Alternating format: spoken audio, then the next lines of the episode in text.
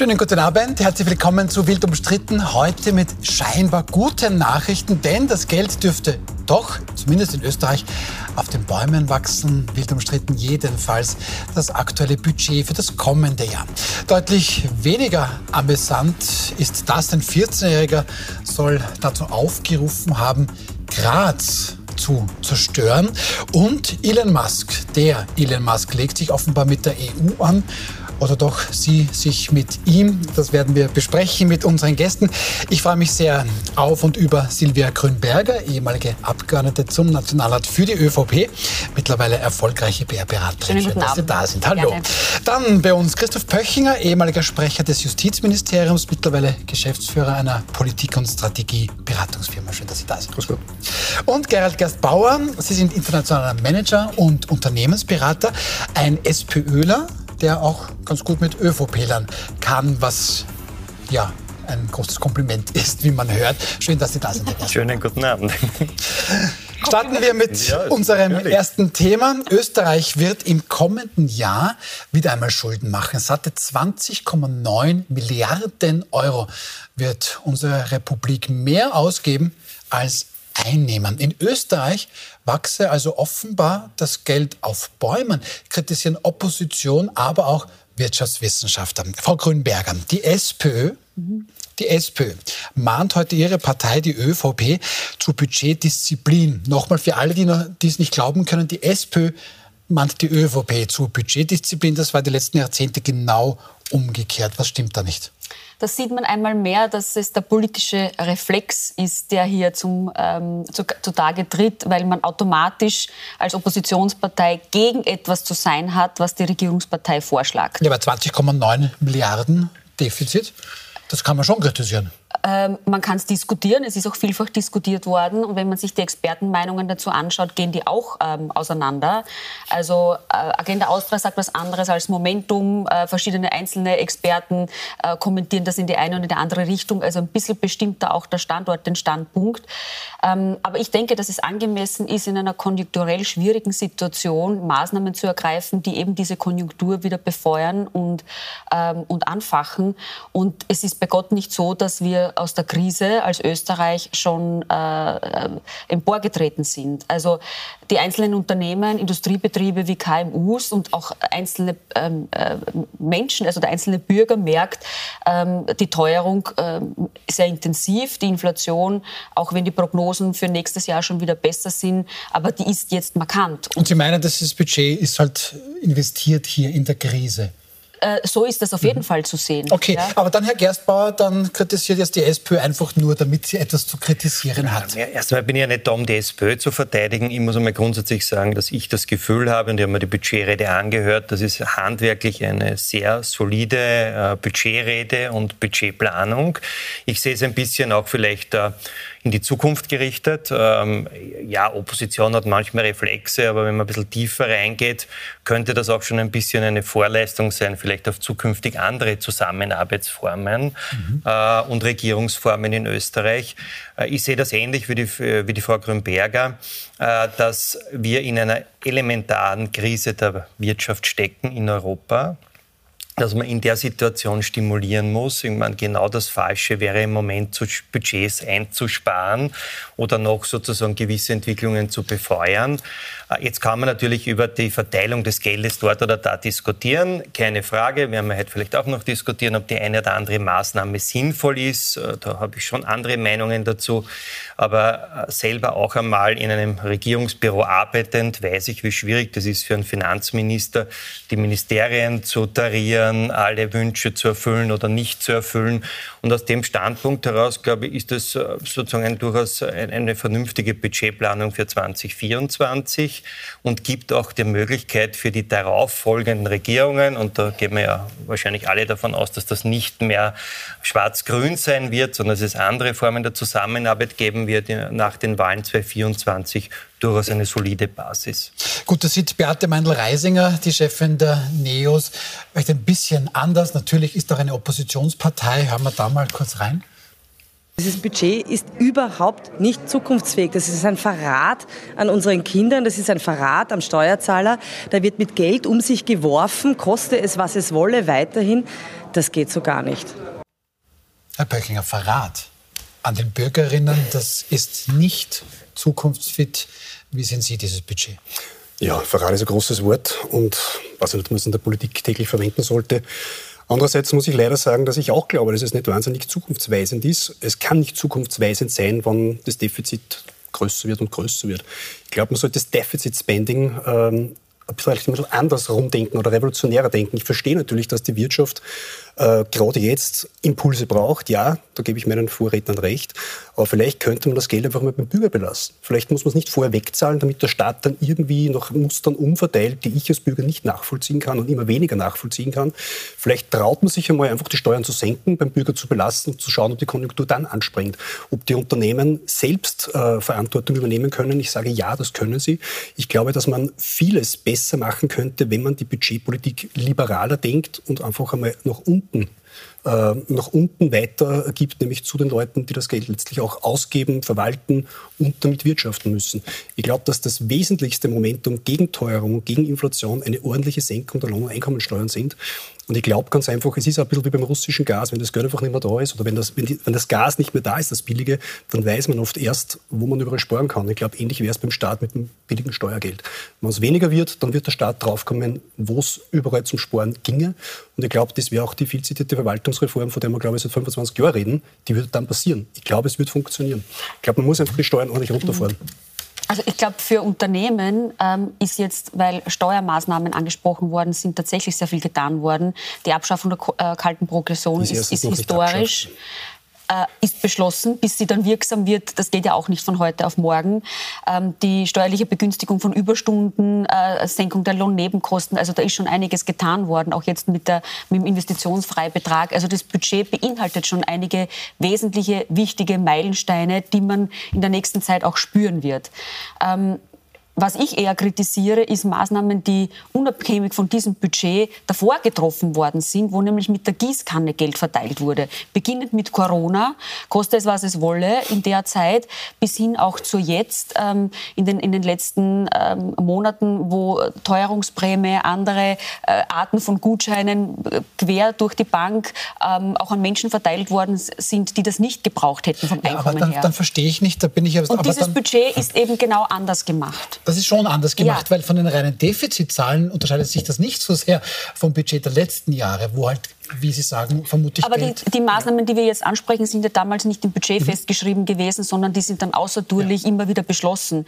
Und das ist natürlich ein Reflex, wo die Politik irgendwo neigt, sich auch anzuschauen, wo sind jetzt Stimmen zu holen und wo, wo, wo, wo gebe ja, ich dann das, Geld Über das müssen wir noch ja. sprechen, Herr Gersmann. Ja, nein, ich glaube, glaub, man muss eines dazu also meine Beurteilung des Budgets vorher ist, fußt sehr stark auf dem, dass wir 24 ein Wahljahr haben.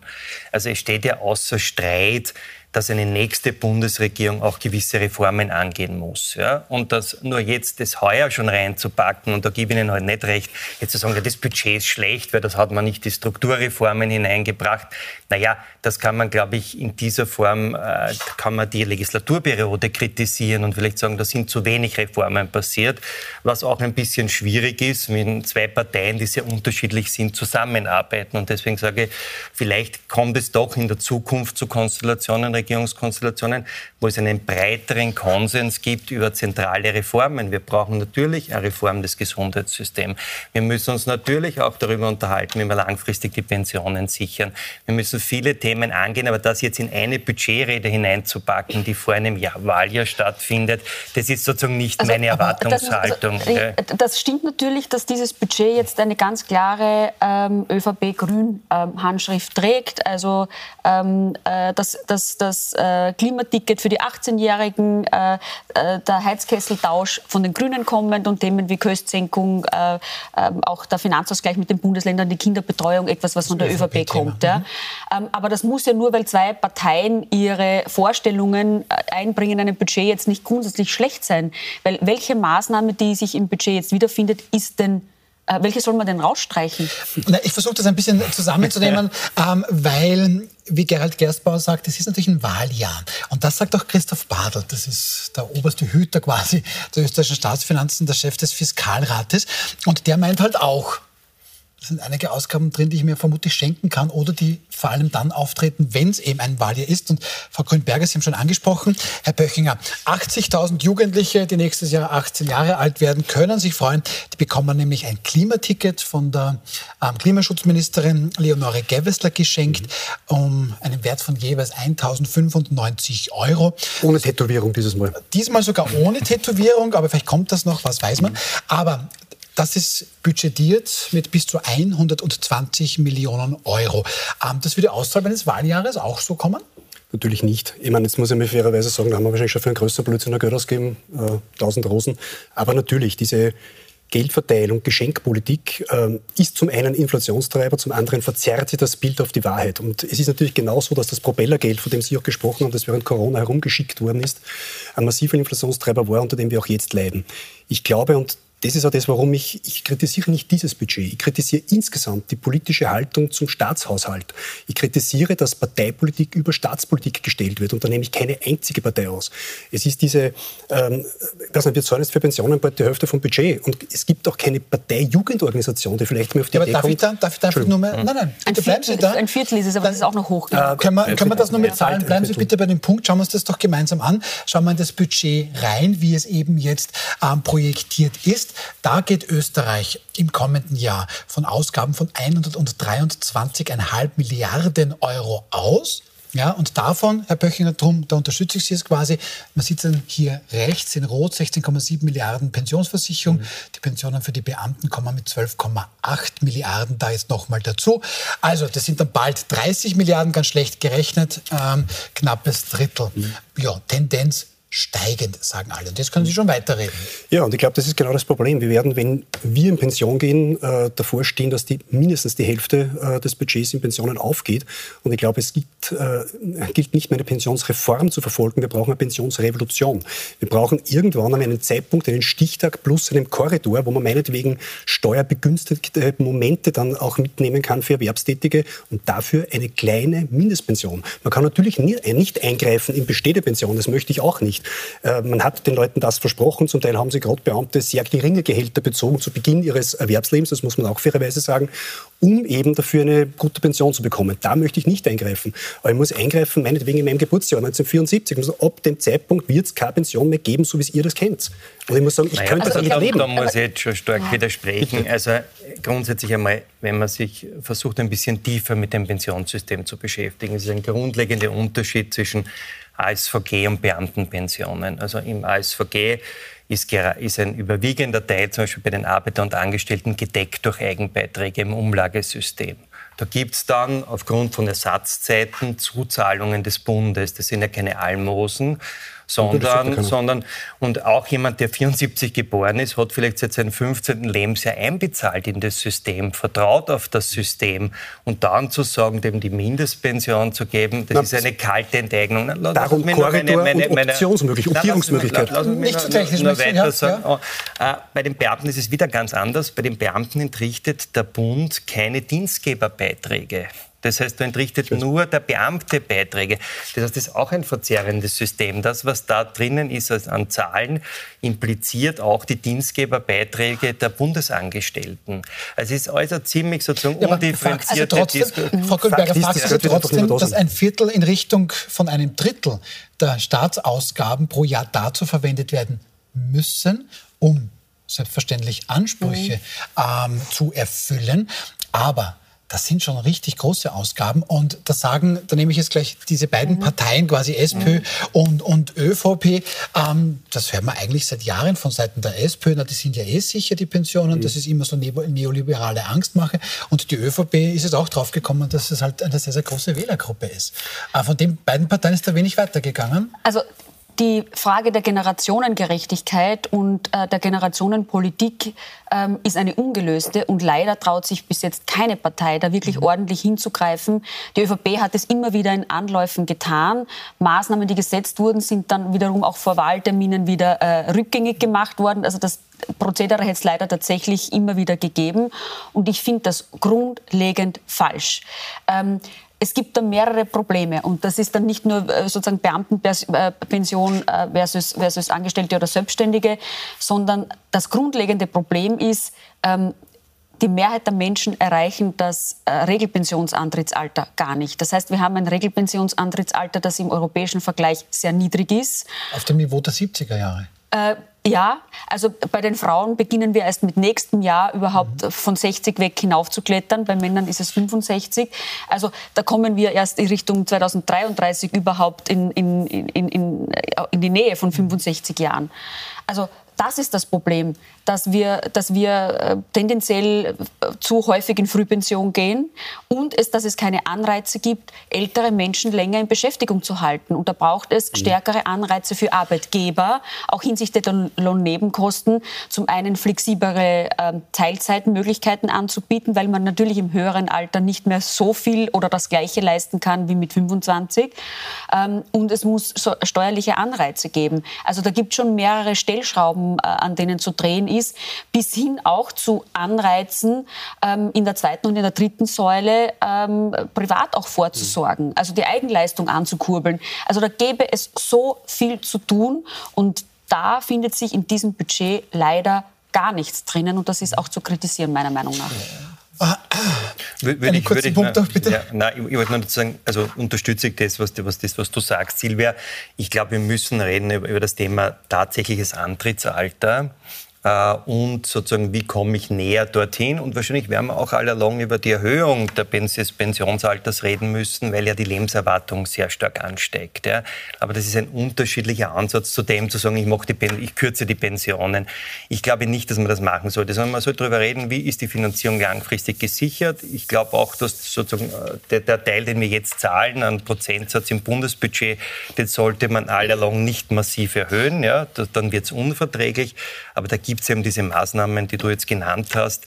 Und das, das muss eine neue Regierung angehen. Aber da haben wir das Problem, dass natürlich Pensionistinnen und Pensionisten natürlich eine große, wichtige Wählergruppe ja, sind. Und wenn man der Demografie Glauben schenken darf, dann wird diese Gruppe von Jahr zu Jahr nicht kleiner. Gut, aber eine Frage gibt es da schon noch, Herr Pöchinger. Ähm, in den letzten 50 Jahren, seit 1973, und das haben wir auch grafisch jetzt dargestellt, hat es Österreich, die Republik oder die jeweilige Regierung, um ganz konkret zu sein, ein einziges Mal geschafft, einen Überschuss zu erwirtschaften. Das sehen wir hier im Jahr 2019 war das. So, sonst ist man in, in jedem Jahr in rote Zahlen gefahren. Und da ist die Frage vielleicht auch ein bisschen in die Runde. Ist der Staat jetzt ein schlechter Wirtschafter oder wird das mit dem, mit dem Thema Schulden komplett falsch bewertet, weil man sagt, ja, ein Staat mhm. muss ja nicht positiv wirtschaften was jetzt die Erträge betrifft? Der Staat muss nicht positiv wirtschaften, er muss auf jeden Fall innerhalb der Maastricht-Kriterien wirtschaften. Zumindest haben wir das vereinbart. Wenn wir uns irgendwie selbst und die EU ernst nehmen, sollten wir das einhalten. Tun wir dieses Jahr nicht. Man sieht genau an dieser Grafik, die Sie gerade gezeigt haben, ob man es wirklich runtergeht. Es ist de facto die schwarz-grüne Regierung. Man geht wirklich wieder, das, es ist eine Form von Populismus. Geld ausgeben ist natürlich auch eine Form von Populismus. Aber stimmt nicht, im Maastricht-Vergleich steht Österreich gut da. Ja, das heißt, wir, haben trotzdem 3,1 Defizit, jetzt so eine 3. Also trotzdem schaffen wir es halt. Also äh, gut, entweder die Hauptregelung, ich habe sie nicht. Ich möchte nur 2,7 als, äh, als Zahl, das divergiert ein bisschen. Also ich kenne 3,1, aber gut, es ist... Also der Finanzminister spricht von, von, es ist von 2,7. Aber es ja? ist ganz einfach so, dass wir einen Staat erleben und eine Politik erleben. Und ich glaube auch gar nicht, dass mit anderen Parteien das wahnsinnig anders wäre, die Staatshaushalt dazu missbraucht, um letztlich an der Macht zu sein. Gefällig zu sein, Geld zu verschenken in Form von Förderungen, Klimabonus, äh, äh, Klimaticket, wie auch immer. Und das kann einem Menschen, der grundsätzlich auf ein liberales Staatsbild Wert legt, nicht gefallen. Es ist einfach so, dass ein kleiner, ein mittelgroßer Teil der Menschen all das erwirtschaftet, was wir ausgeben. Und wir können die Zitrone nicht pressen, bis sie leer ist. Man muss schon auch irgendwann an die Menschen denken, die halt netto Steuern in dieses System hineinzahlen. Man muss die verstehen, was ist der Klimabonus für einen Selbstständigen? Ja, Steuersenkung. Ich die, also eine, eine, eine Förderung. Was soll ich denn machen? Ich kann nicht, oder Inflationsanpassung, ich kann nicht jedem Kunden sagen, du zahlst mir 10% mehr. Das wird der Kunde nicht mittragen. Man muss irgendwann den Unternehmen auch eine Chance geben und das kann nur über die Senkung von Steuern sein dass er auch mitpartizipiert an der Entwicklung des Staates. Die Zitrone ausquetschen, Zitronensaft ausschenken, das wird irgendwann zu Ende sein. Und zum Pensionssystem vielleicht nur ganz kurz, ich habe mit dem durchaus differenziert beschäftigt. Völlig egal, wie man es dann wirklich ausrechnet und wer welchen Betrag zahlt. Das Geld muss weggezahlt werden. Und es ist unfair einzugreifen in Pensionen, die bereits bezahlt werden oder kurz davor. Darum lassen Sie uns nachdenken über einen Stichtag und sagt, ab sofort müssen wir mit dieser Pensionsrevolution rechnen. Steuererleichterungen bis hin zur Pension, damit man etwas erwerben kann, zum Beispiel eine Wohnung wirklich noch kaufen kann und wirklich Anreize, um ein Leben selbstständig äh, bestreiten zu können. Aber, aber ich möchte auch, aber ich möchte, ich möchte die, die Performance der Pensionskassen haben ja, Sie noch angeschaut? Richtig. Nein, Darf meine, ich schon wissen ja warum, weil wir uns gesetzlich einengen, dass man, dass man sie am Kopf greift. 1997 hat ein Höchstgerichtsurteil in Amerika festgelegt, dass Pensionskapital in Mezzaninkapital angelegt werden kann. Seither ist es auseinandergegangen ins Positive. Bei uns fürcht man sich tot. Aber darf ich trotzdem noch äh, abschließend, weil wir waren ja eigentlich schon bei, bei diesem Haushalt und beim Wirtschaften des Staates, also die Zitrone ausquetschen, hat der Herr Pöchinger gesagt, und das eigentlich nur um quasi Klientelpolitik zu machen. Und jetzt nennt Herr Pöchinger ganz konkret die türkis-grüne Bundesregierung als äh, ja, weil dran Beispiel, weil dir das ja. gerade dran ist. Ist das so?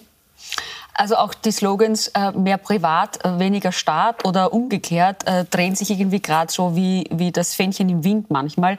Ähm, grundsätzlich bin ich der Meinung, ähm, dass der Staat dort einzugreifen hat, äh, wo es notwendig ist, äh, zu korrigieren und den Markt zu befeuern, so wie es jetzt auch mit diesen konjunkturellen Maßnahmen äh, der Fall ist.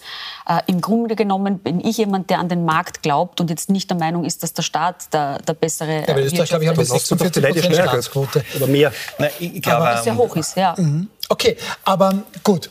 Herr Gersbauer Na, Budget, ich, eine auch Betrachtung. Es ist ein Unterschied, ob ich mit der Gießkanne ausgieße und das ist halt, ich meine, ich, es sind 120 Millionen dieses Klimatickets, nur glaube ich, dass das überhaupt keinen Effekt hat. Ja. Ein Effekt hat zum Beispiel das, nein, nein, aber ein Effekt hat das Top-Jugendticket, das in, zum Beispiel in der Ostregion gibt, aber in anderen Verkehrsverbünden, wo man ab dem Schulbeginn um 79 Euro das ganze Jahr fahren kann. Ja. Das nutzen die Jugendlichen schon, die sind überall unterwegs. Also das heißt, man ersetzt jetzt, ich will nur sagen, man, man hat schon Systeme, die ganz gut funktionieren, aber man macht halt, die Frau Minister macht halt jetzt ein Waldzucker. Okay, soll so sein. Ich sehe es ein bisschen so wie Sie. Es gibt äh, schlechtere Ausgaben, aber es wird null Effekt haben, das Ganze. Ja. Äh, also ich bin eher dafür, dass wir, wenn wir schon Schulden machen, in Infrastruktur investieren, Arbeitsplätze schaffen. Es ist schon ein Unterschied, ob man einen Koralmtunnel baut oder einen Semmering-Basistunnel auf Schuldenbasis baut oder neue Loks beschafft oder ob man eben solche kurzfristigen Waldzuckerli in den, in den Markt hineinschmeißt. Schulden per se sind nicht schlecht ist ja die Frage, wie sie gemacht werden. Darf ich kurz was dazu also, sagen? Also, ganz kurz zu dem Thema. Zu aber Thema, jetzt schließen wir das Thema ab, aber ganz Thema Infrastruktur. Ja.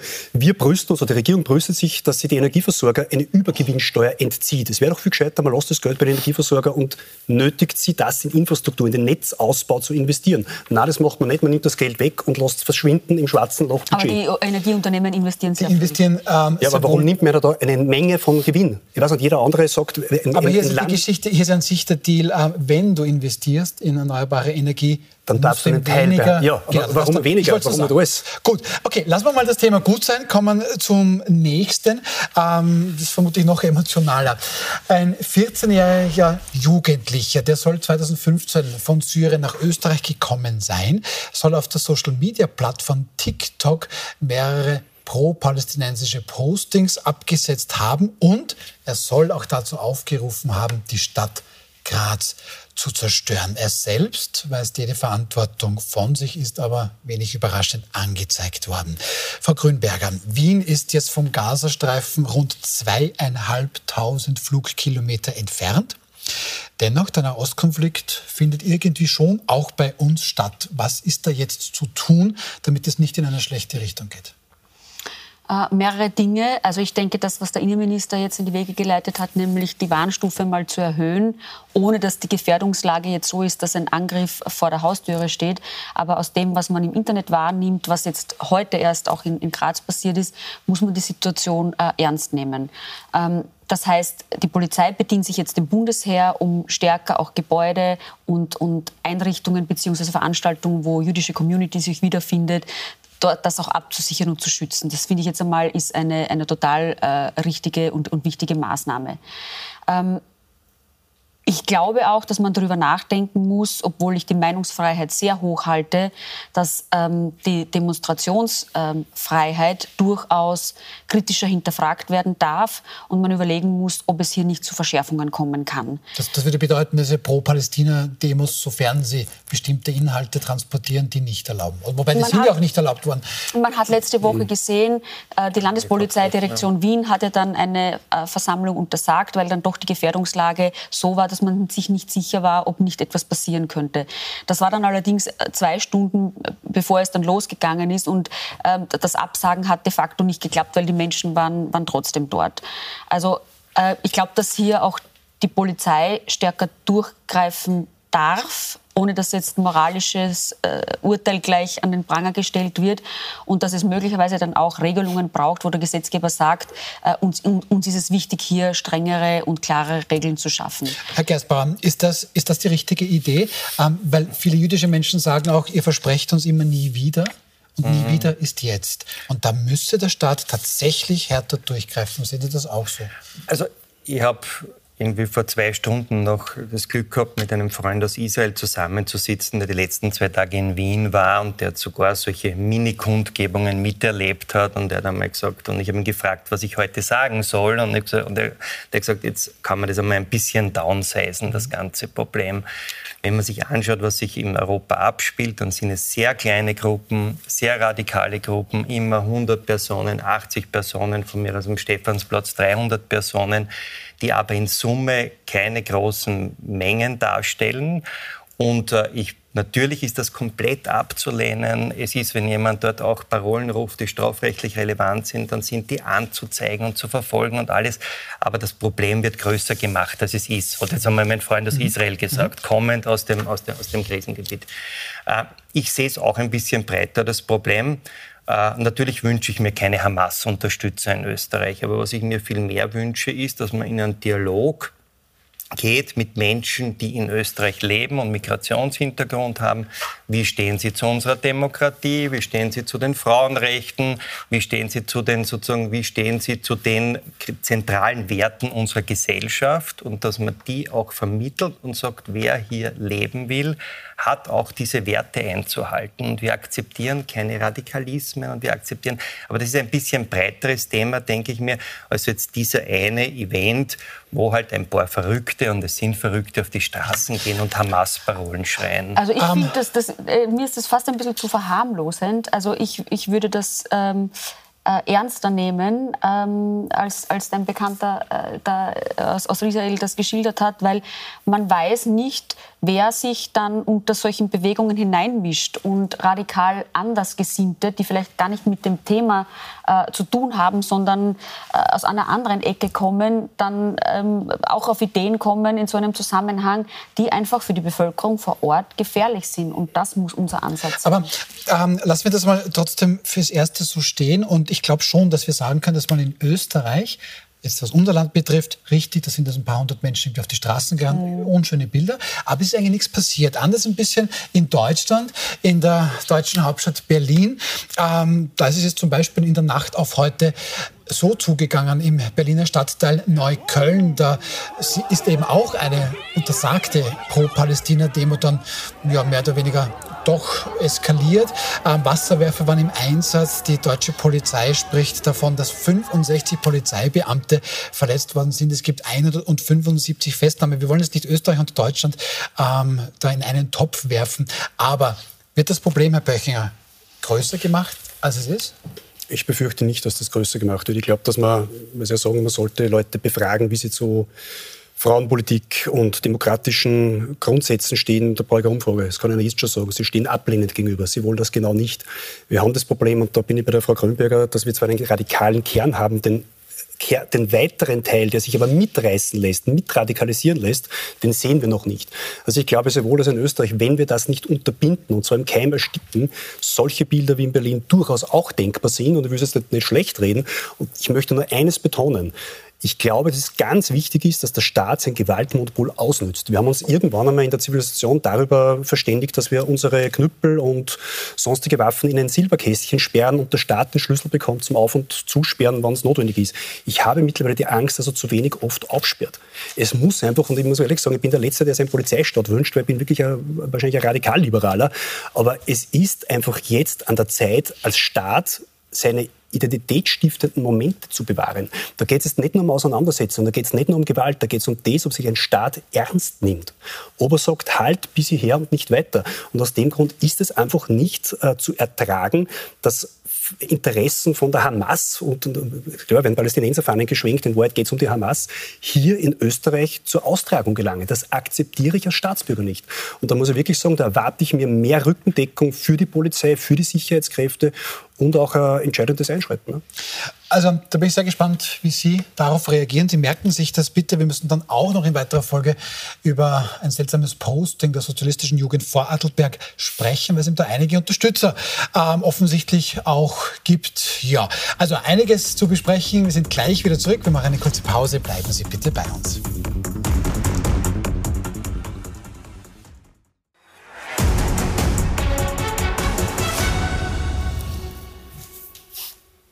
Willkommen zurück bei Wild umstritten. Wir haben gerade diskutiert, was muss man da eigentlich im Rechtsstaat ja, zulassen in Richtung Pro-Palästina-Demos?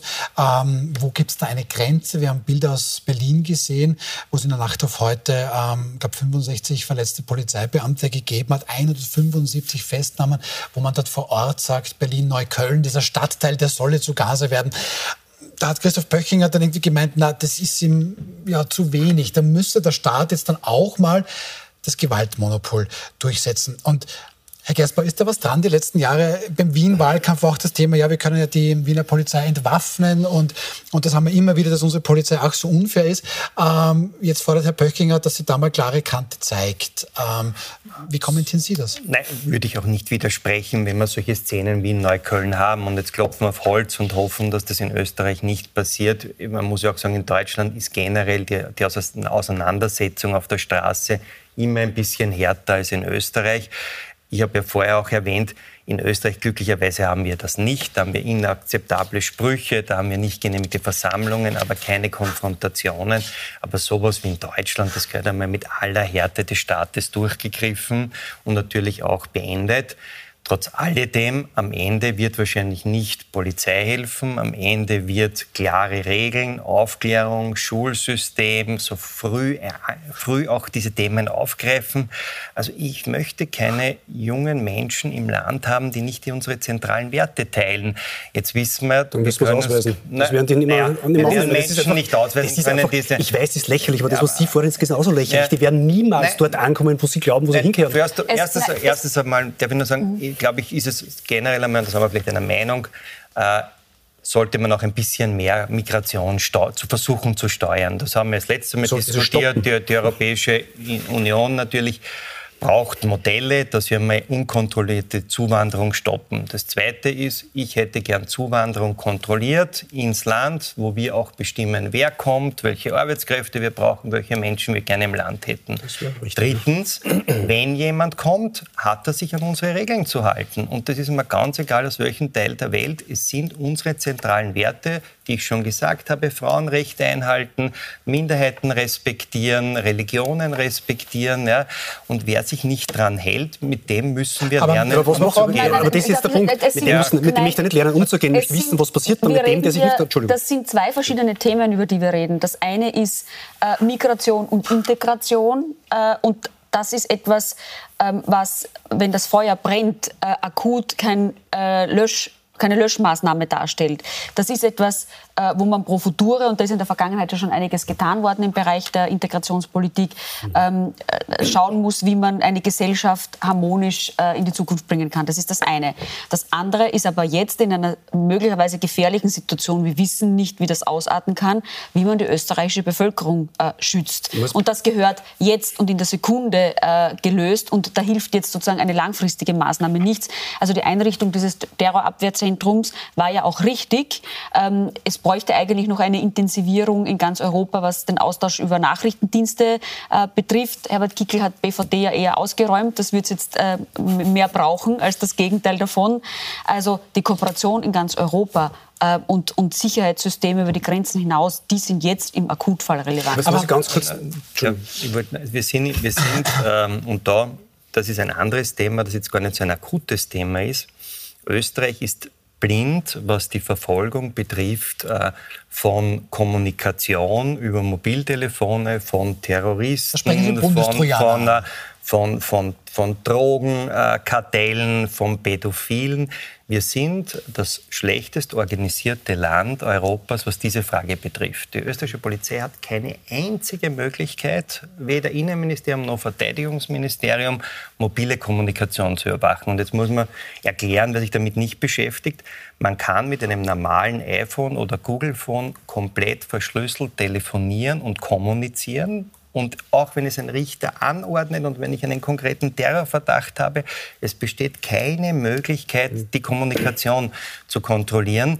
Und das haben alle demokratischen Staaten in Europa in irgendeiner Form, nur wir haben es nicht. Ja? Also und das ist wirklich sehr eigenartig, muss ich sagen. Und mit, dem, und mit dem müssen wir uns auseinandersetzen, dass wir solche Instrumente brauchen. Und der Innenminister sagt es ja immer wieder. Und ich denke, sozusagen, das ist dann die nächste Regierung muss auch dieses Thema angehen. Man muss ich glaube, ganz, ganz, kurz dazu.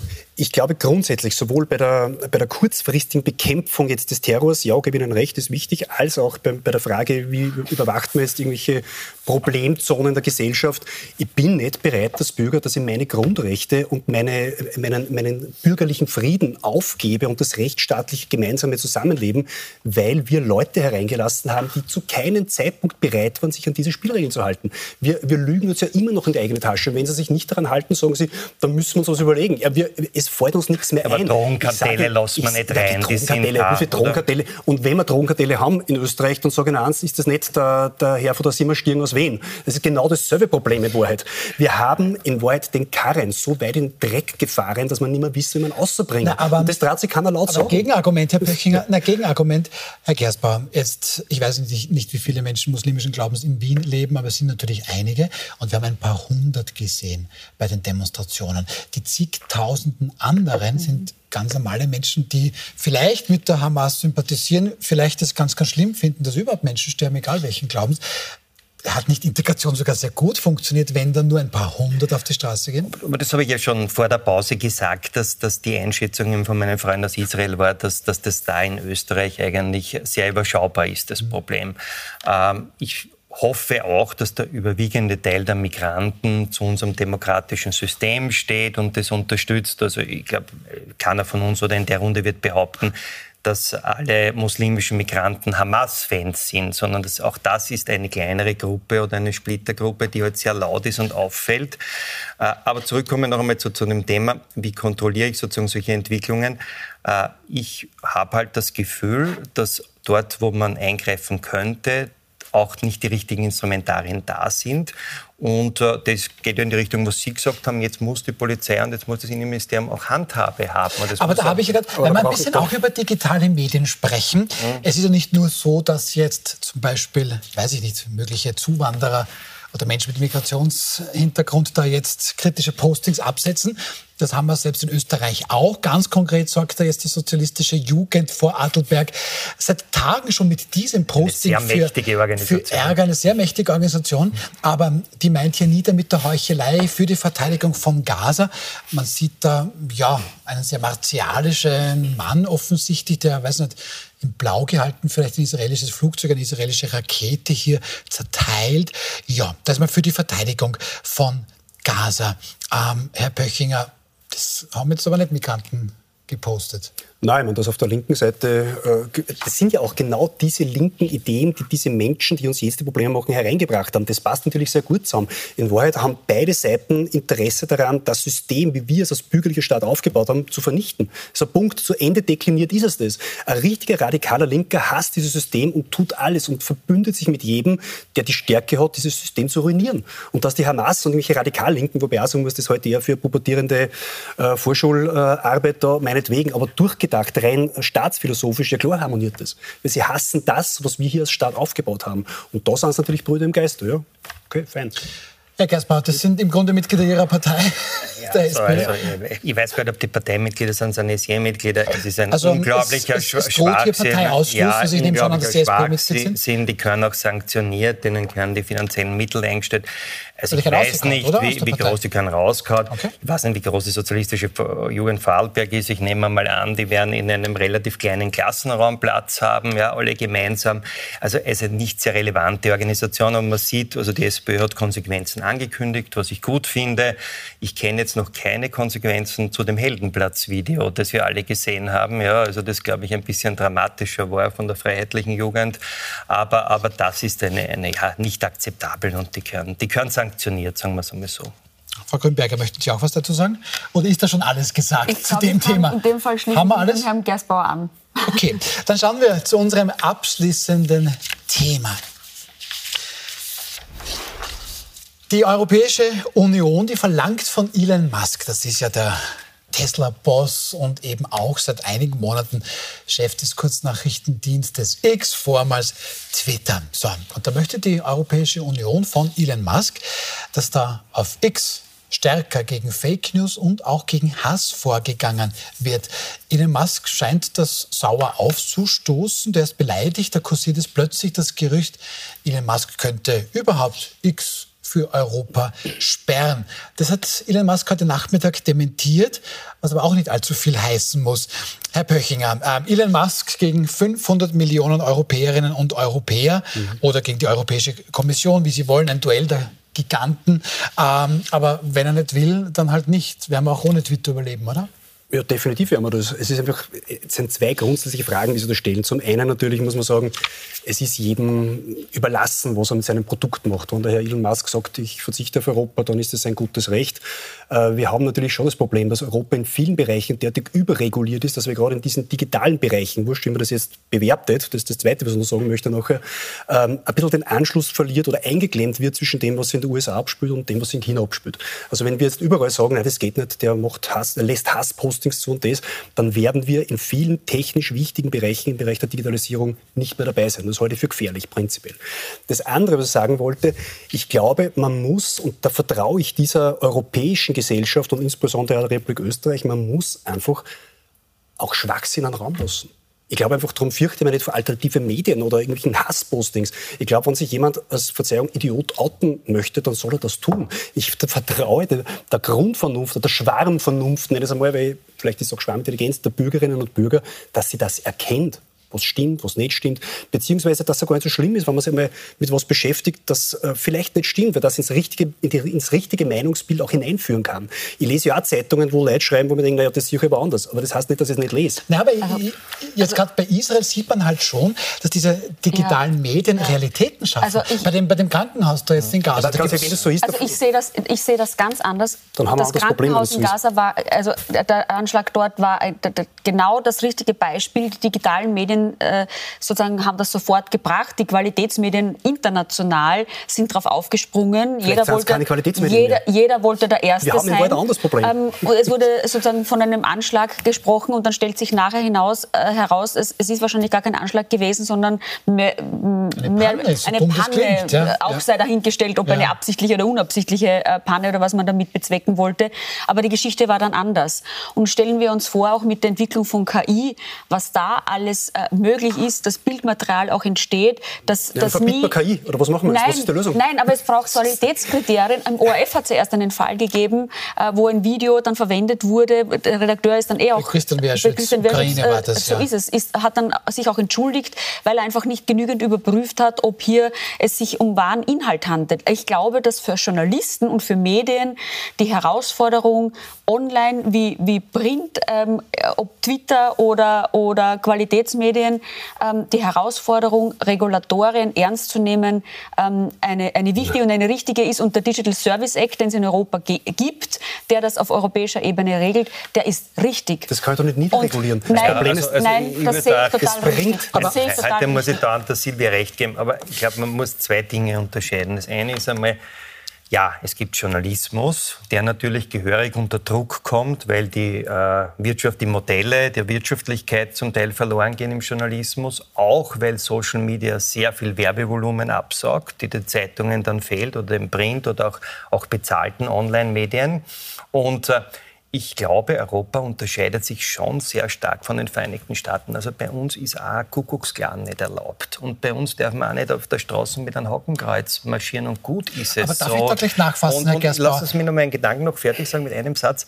Äh, ich bin dafür und ich unterstütze da den Thierry Breton zu 100 Prozent, dass man äh, Social-Media-Plattformen wie Facebook und Twitter dazu zwingt, KI einzusetzen, um festzustellen, ob jemand etwas gefaked ist oder nicht. Weil man kann heute so perfekt faken, dass es für einen Qualitätsjournalisten oder für uns überhaupt nicht erkennbar ist. Man kann, man kann Sprache simulieren, man kann Videos, so können Sie genauso betroffen sein, dass über Sie ein Video veröffentlicht wird, das nichts mit Ihnen zu tun hat. Ja, also da sind wir in einem veritablen Problem äh, und das ist in Europa, hat eine andere Kultur damit umzugehen und das ist nicht undemokratisch und gar nicht. Im Gegenteil, das ja. ist demokratisch. Aber da wollte ich eben nachfragen, Herr Gersbauer, weil da geht es ja darum, dass da quasi Sodom und Gomorra auf diesen Plattformen ja, verhindern wird man es nicht können, aber reguliert wird. Und ist es dann in Ordnung, dass das hier ein Staat übernimmt? Weil da ist der Vorwurf, das grenzt ja an Zäsur. Naja, aber schauen Sie, ich habe ein bisschen das Gefühl, dass der Herr Musk äh, ein bisschen auch schon disruptiv agiert und ich würde nicht sagen, dass, dass, dass er Chaos haben will, das ist übertrieben, aber das Businessmodell impliziert, dass möglichst viel, möglichst Brutales, möglich, sozusagen auf der, in, in die Welt gesetzt wird über Social Media. Jetzt ist ja nichts dagegen einzuwenden, dass wir reale Bilder sehen, von den Massakern der Hamas. Das ist ja für uns auch gut in der Einschätzung der Situation und, und die sind live gekommen sind hochgeladen worden. Nur dazwischen hineingemischt sind auch Fake-Bilder mhm. aus allen Teilen der Welt. Und es ist überhaupt kein Problem, äh, das herauszufiltern, so wie wir auch verlangen, dass man, dass man Pädophile herausfiltert und Bilder ich kann mir nicht vorstellen, dass ich in einer Welt leben will, wo jeder alles manipulieren kann, in die Welt setzen kann. Und nochmal, da geht es um Persönlichkeitsrechte. Und, und wie wäre es sich dagegen? Das hat überhaupt nichts mit Zäsur zu tun, sondern da geht es um Qualitätssicherung. Genau, sehe ich auch. Also ich glaube ganz ehrlich, ich glaube nicht, dass eine KI, die jetzt irgendwelche Facebook-Plattformen durchforstet, die Qualitätssicherung des modernen Journalismus sein kann. Es ist der Journalist die Qualitätssicherung des modernen Journalismus. Und wenn wir in einer Zeit leben, wenn wir in einer Zeit leben, wo Journalisten sicher ungefragt oder ungeprüft äh, Videos von diesen Plattformen nehmen, dann sind wir eh schon eine Diskussion, die ich eigentlich nicht hätte führen wollen. Es ist kein Problem der Technik. Es ist kein Problem, wir können doch nicht sagen, KI soll das überprüfen. Wer, wer kontrolliert die KI? Wer, wer programmiert die KI? Da kommt eine Frage, die nicht beantwortet werden kann, mit der nächsten, die ich nicht beantworten kann. Aber wir eine müssen, Frage, die auch noch nicht beantwortet ist, Herr Pöchinger, ist, ich habe es vorhin schon gesagt, 500 Millionen Europäerinnen und Europäer. Das haben wir gesagt, Herr Gersbauer, das ist aber etwas Notwendiges, um die hier zu beschützen. Auf der anderen Seite eine Person, Elon Musk. Hat er zu viel Macht einfach? Also wenn er zum Oligopol wird, dann wird das Kartellrecht einschreiten. Ähm, das, das, wird sich dann von selber lösen. Äh, aber im Grunde genommen glaube ich nicht, dass Europa sich äh, unterwerfen muss ähm, an eine Person. Ja, und er und würde er das ernst gemeint haben, ja, dass er sich von Europa distanziert, er hat er dann ohnehin revidiert. Ja, er ist also zurückgerudert. Aber das heißt, ja, ja, das also, also, also er würde mehr, er würde mehr der Plattform schaden. Ähm, ähm, da bin ich überzeugt davon. Also er würde mehr der Plattform schaden, als dass das eine Strafe für Europa wäre. Das brauchen wir nicht regulieren. Letztlich regelt es auch der Markt. Er bleibt da. Wir haben gewisse Regeln, die wir meinetwegen brauchen. Aber Fakt ist, wir haben sehr ausgereifte äh, Rechtssysteme in Europa. Und ich glaube nicht, dass wir das Rad neu erfinden müssen. Und wie Sie sagen, wenn ein Film von mir veröffentlicht wird über KI, da gibt es auch jetzt Gesetze, die das untersagen. Also ich glaube nicht, dass wir neue Regulatorien brauchen. Wir müssen ein bisschen aufpassen, dass dieses Regulieren nicht eine neue Industrie wird, in der wir letztlich genauso untergehen wie unter einem Elon Musk, der uns dominiert. Also wir müssen Aber haben Sie schon mal versucht, Meldungen runterzubekommen? Ich meine, ich, ich sage immer, es gibt einige von uns erinnern sich ja noch an die Zeit vor Social Media und da waren wir ja auch eine Demokratie. Ne? Und da hat es Printmedien gegeben und, und, und Fernsehen und Radio. Und natürlich und hatte man, und man hat natürlich auch im Gemeindebau das Fenster aufmachen können und hat irgendwelche äh, Parolen runterschreien können, die vielleicht strafrechtlich relevant waren. Und dann irgendwann einmal ist die Polizei gekommen und gesagt, noch ein dritten Mal gesagt, entschuldigen Sie, das, was Sie da sagen, ist strafrechtlich relevant, machen Sie es bitte nimmer oder wir werden Sie anzeigen. Ja? Heute bewege ich mich in der großen Welt von von Social Media, kann alles posten, alles sagen, zum Teil ohne Klarnamen. Ist das demokratisch? Ist das mehr Demokratie als die Demokratie, die immer vor Social Media... Das hat mit Demokratie nichts zu tun. Das hat schon was mit Demokratie zu tun. Es wird immer argumentiert, es muss das Recht geben, dass ich alles publizieren darf, dass ich alles in die Öffentlichkeit... Nur der Unterschied ist, früher, wie gesagt, Fenster Gemeindebau, unten zehn Personen. Heute äh, Österreich, Wien, die ganze Welt. Ja. Die digitale äh, Welt also, hinkt hier immer noch hinterher. Was? Ganz ehrlich, ich glaube nicht, dass das die Welt aus den Angeln hebt, wenn nicht jeder mit Klarnamen, beziehungsweise auch mit, nicht mit Klarnamen publiziert wird, kann man es nachvollziehen, wer dahinter steckt. Das ist in vielen Verfahren bewiesen worden. Also ich glaube, wir brauchen uns da nicht fürchten. Aber warum Und, die Geheimnistuerei? Ja, weil es, weil, weil es, viele feige Menschen gibt auf der Welt. Ja, ist so, es war kein Dann Novum. muss man ihnen Mut machen, sich zu dem zu stellen. Oder einfach nicht lesen, was schreiben. Es ist in Wahrheit wurscht. Auch das regelt der Markt in Wahrheit, ein anderer Aber Markt. abschließend kann man hier sagen, hier gibt es jedenfalls die Sorge, und das betrifft natürlich jetzt auch schon die jüngeren Menschen, weil Sie das auch angesprochen mhm. haben, Herr Gersbauer, dass viele jetzt aus sozialen Medien einfach ihre Realität wahrnehmen. Und ich sehe da jetzt womöglich mhm. irgendein Fake-Posting und schließe daraus ähm, auf eine bestimmte Handlung. Das kann gerade in so Situationen wie jetzt womöglich auch Menschenleben kosten. Aber wir können das jetzt nicht lösen. Aber ich denke, die Punkte sind gemacht, dass man da sehr aufpassen muss. Andererseits, dass es demokratisch wichtig ist, sehr wohl hier drauf zu schauen. Ich bedanke mich sehr herzlich bei Silvia Grünberger, Gerald Gersbauer. Dankeschön. Dankeschön, Christoph Pöchinger. Ihnen Dankeschön fürs Zuschauen. Wir sind am Montag ab 20.15 Uhr natürlich wieder gerne für Sie da. Da dann zu Gastmanager Ralf Lothar, die Ex-Grünen-Chefin Eva Klawischnik und Profiljournalist ähm, Gernot Bauer. Jetzt einfach dranbleiben. Es gibt ATV, der Talk. Auch das sehr empfehlenswert.